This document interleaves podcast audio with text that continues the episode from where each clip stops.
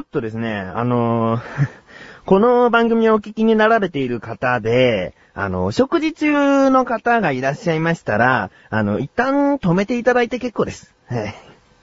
ちょっとね、あの、今日話すことが、あの、食事中にはふさわしくないかなというね、あの、内容ですので、もしね、おうどんを、こう、すすってね、食べていらっしゃる方、鼻から出していらっしゃる方いましたらね、終わってからで結構ですよ。うん。オニオングラタンスープのパンとチーズを先にちょっと食べちゃって、あらららら、コンソメスープだ、これは、みたいなことになっちゃっている方、あの、そのコンソメスープを飲み干してから、あの、お聞きになっていただけたらと思います。うん。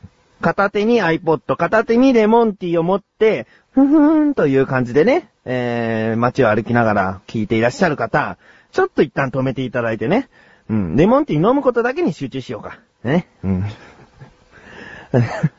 それぐらいちょっとね、あのー今日話す内容が、ふさわしくないんですね。ご飲食中にはちょっとふさわしくないので、えー、ちょっと一旦止めていただいて、えー止めました？うん。ということで、えー、今日お話しするのはちょっと汚いお話なんですね。うん、汚いんだけれども、自分にとってはちょっとショックな出来事で、えー今回は、お話しさせていただきたいなと思います。それでは、参りましょう。第44回になります。菊池翔のなだらか向上心。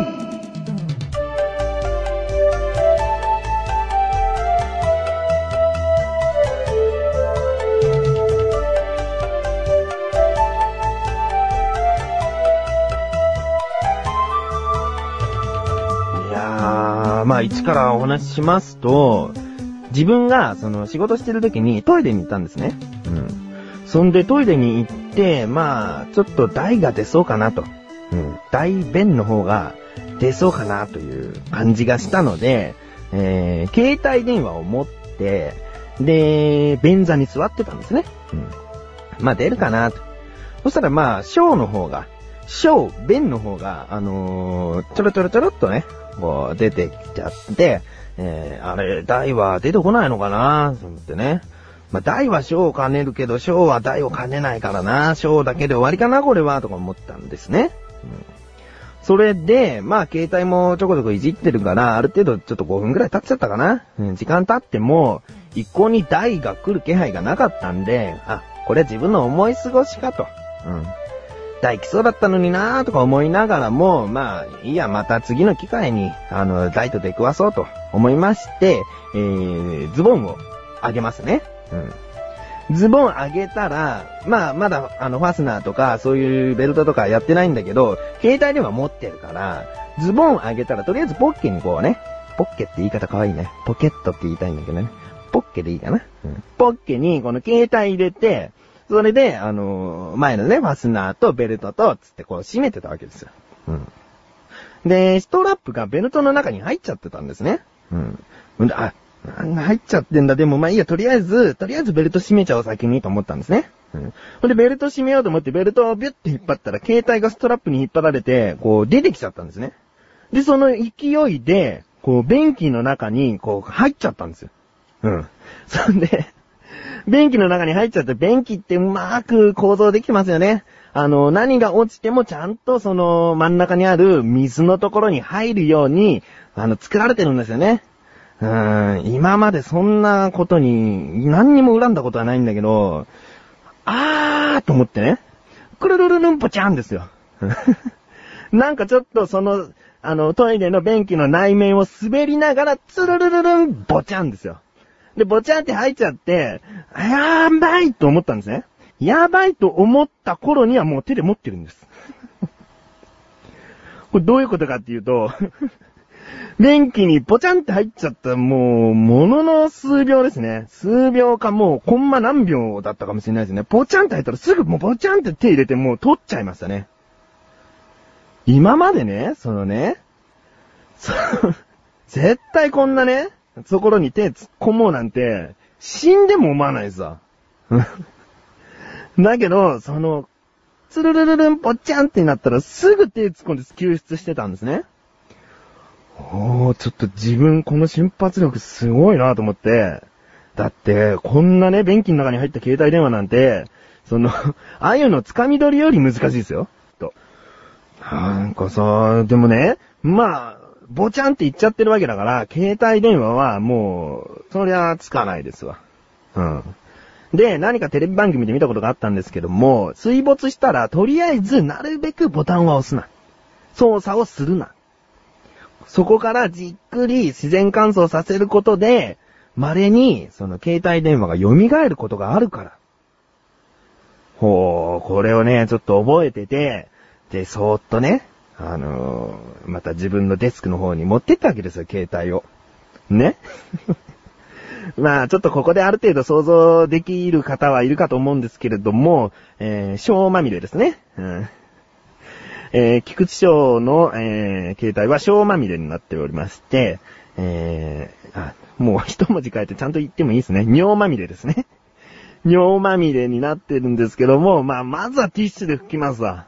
それを水洗いしたら意味ないですからね。ぼちゃんぼちゃんですぐ救出した携帯電話意味なくなっちゃいますから、ティッシュでま綺麗に拭いて、とりあえず自然乾燥 その時ね、もうね、なんだろう、それが自然乾燥して、携帯電話がついたら使っていくのかどうかなんて考えてないですよ。とりあえず救出したいんですよ。電源をつけたいんですよ。だから、ティッシュにこう包んで、電池パックと中に入っているホーマカードだけは取り除こうと思ってね、蓋開けて電池パックとホーマカード取って、まあ、午後の話だったんで、夕方には帰りますよね。うん。で、ティッシュにくるんでくるんでくるんでくるんで、うん、それをまたカバンに入れて、大丈夫ですよ。尿は漏れてないですから。うん。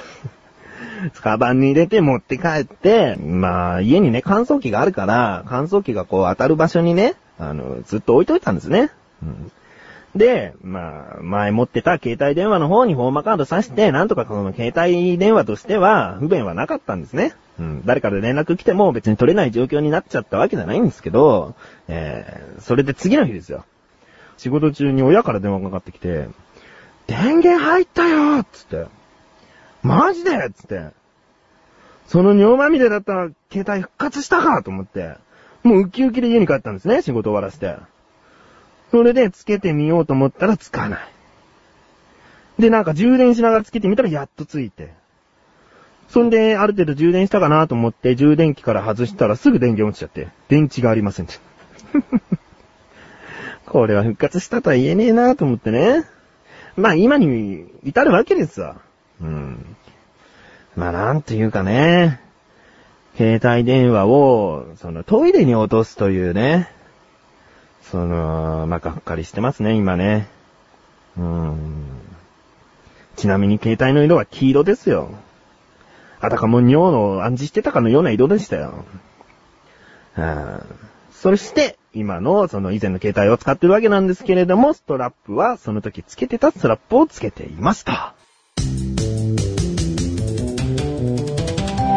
も、吉田和子です。赤月鈴です。毎月第2水曜日更新のアスレチック放送局。いとこ同士の私たちがあれやこれやと話し尽くす。皆様に汗と涙の大感動おを、届けできません。プロ顔負けの歌と踊りを、お届けできません。熱々出来たてミックスピザを、お届けできません。なんならお届けできますか？精一杯のトークです。お芝居もしてます。アスレチック放送局、リンクページより、ぜひ。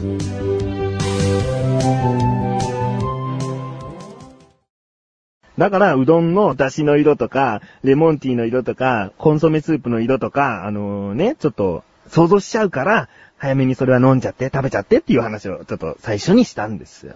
うんで、今回ね、あの、せっかくこんだけ汚い話してんなら、とことん汚い話でいこうじゃないかということで、あの自分がね、その、携帯なんか落とす前ですよ。全然前に、あのちょっとね、おならが止まらない時があったんですよ。で、おならが止まらなくても、別に匂いがしなくて音がしなかったら、別にいいじゃないですか。うん。だけど、くっさいんですよ。くっさくて、それがもう、そーってやってんだけど、音が出ちゃうんですよ。もうどうしてかなと思って、おならってなんで、その、臭い時と臭くない時があんのかなと思って、よく言うじゃないですか、お前何食ってんだよって、臭いと。うん。で、えーコーナーにとりあえず参りましょう。自力 80%! このコーナーでは日常にある様々な疑問や質問に対して自分で調べ自分で解決していくコーナーでもあり、リスナーの方からのご相談やお悩み解決していくというコーナーです。というわけで今回の疑問。おならってなんで臭いのうん。汚い。えー、汚いものは集中させといた方が、この回は汚いってことでいいじゃないですか。なんか汚いものをね、いろんな回で散りばめてちゃうと、あのね、なだらかっていうのは汚い番組だと思われちゃうんで、あのちょっとね、えーこういう話をしたいなと思います。えおなら。おならとは、吸収により体内に取り込んだ空気と腸内細菌の働きによって発生したガスの混合気体です。うん。腸内細菌には健康に役立つ善玉菌と有害に働くことが多い悪玉菌があり、両者がバランスを保っています。悪玉菌は消化吸収しきれなかった肉類のタンパク質を分解します。これが腐敗と呼ばれるもので、この時、インドール、スカトール、アンモニア、アンモニアってちょっと嫌だな。相当アンモニア触っちゃったな。あえっ、と、硫化水素など、周期の強いガスが発生します。実は、これがおならの匂いの元。腸内細菌のバランスが崩れて悪玉菌が増えると、この匂いの元がたくさん作られるため、おならが臭くなるのです。うん、うん、うん、うん。えー、そういう仕組みでおならは臭くなるんですけれども、どうしてそのね、臭すぎる時と、うん、臭くない時があるのか。うん。善玉菌には主にタンパク質を分解して栄養とするため肉類中心の食生活を送っている人は悪玉菌にせっせと餌を与えているようなもの。肉類を一度に取りすぎるのはよくありません。これはね、すごい思い当たる。その前日焼肉食べてましたもん。焼肉っつうのはおなら臭くするんだよな。あーえーこの他、ストレスや疲れなどで健康状態が良くない場合も、匂いの元の発生量が増えやすくなりますと。うんうんうんつまりちょっと、まあ、いろんなことが重なって、あんだけ臭いおならをしちゃったってことかな。あー怖いですね。その、まあ、女性の方なんか特にね、その、焼肉好きな方だっていらっしゃるわけですから、ケアポイント。うん。ごぼうセロリなど繊維質が豊富な食べ物も取るようにしましょうと。うん。なるほどね。えー、他には悪玉菌が増えないように腸内環境を整えることも大切です。日頃から成長剤を服用するのもいいでしょう。うん。あの、発酵食品とかサプリメントとかね。うん。そういうので腸を整えていれば、えー比較的臭くないおならも出ると。いうわけなんですね。うん。まあ、こういったわけで、えー、今回汚い。ね。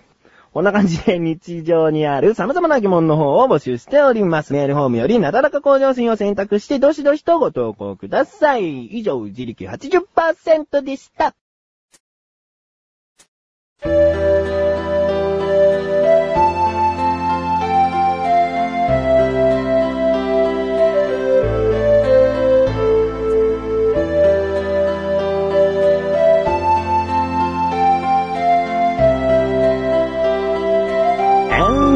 ンディングです。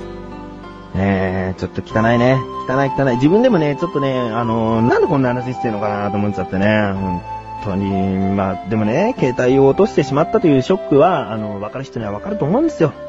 うーん、あのーね、前使ってた電話を使えば携帯電話がない不便は解消されるんですけれども、やっぱり携帯電話の中にデータが詰まってるじゃないですか。今までやり取りしたメールだとか画像だとかそういうものが消えちゃうわけですよ。うん。まあその自分は、あの、うんよくね、電源を入れてる時だけ、その携帯電話が使える状況だったんで、慌ててそのデータをね、あの、パソコンの方に移して、なんとかデータだけは守り切ったと。それができただけでも自分は良かったなと。あのーね、ツルツルツルポチャン、ポチャンつってね、すぐ取り出した回はあったなと思いましたね。うん。まあね、いい結果もクソもないんですけどね、そういうことにね、クソだって。よかったよ、あの時クソしてなくて。クソしてたらまた状況は変わってましたからね。ていうかもういいや。もういいですよね、こんな話しなくてね。えー、今回は、えー、汚い、なだらか向上心で申し訳ありませんでした。えー通常の、えー爽やかな、フレッシュな、なだらか向上心は毎週水曜日更新です。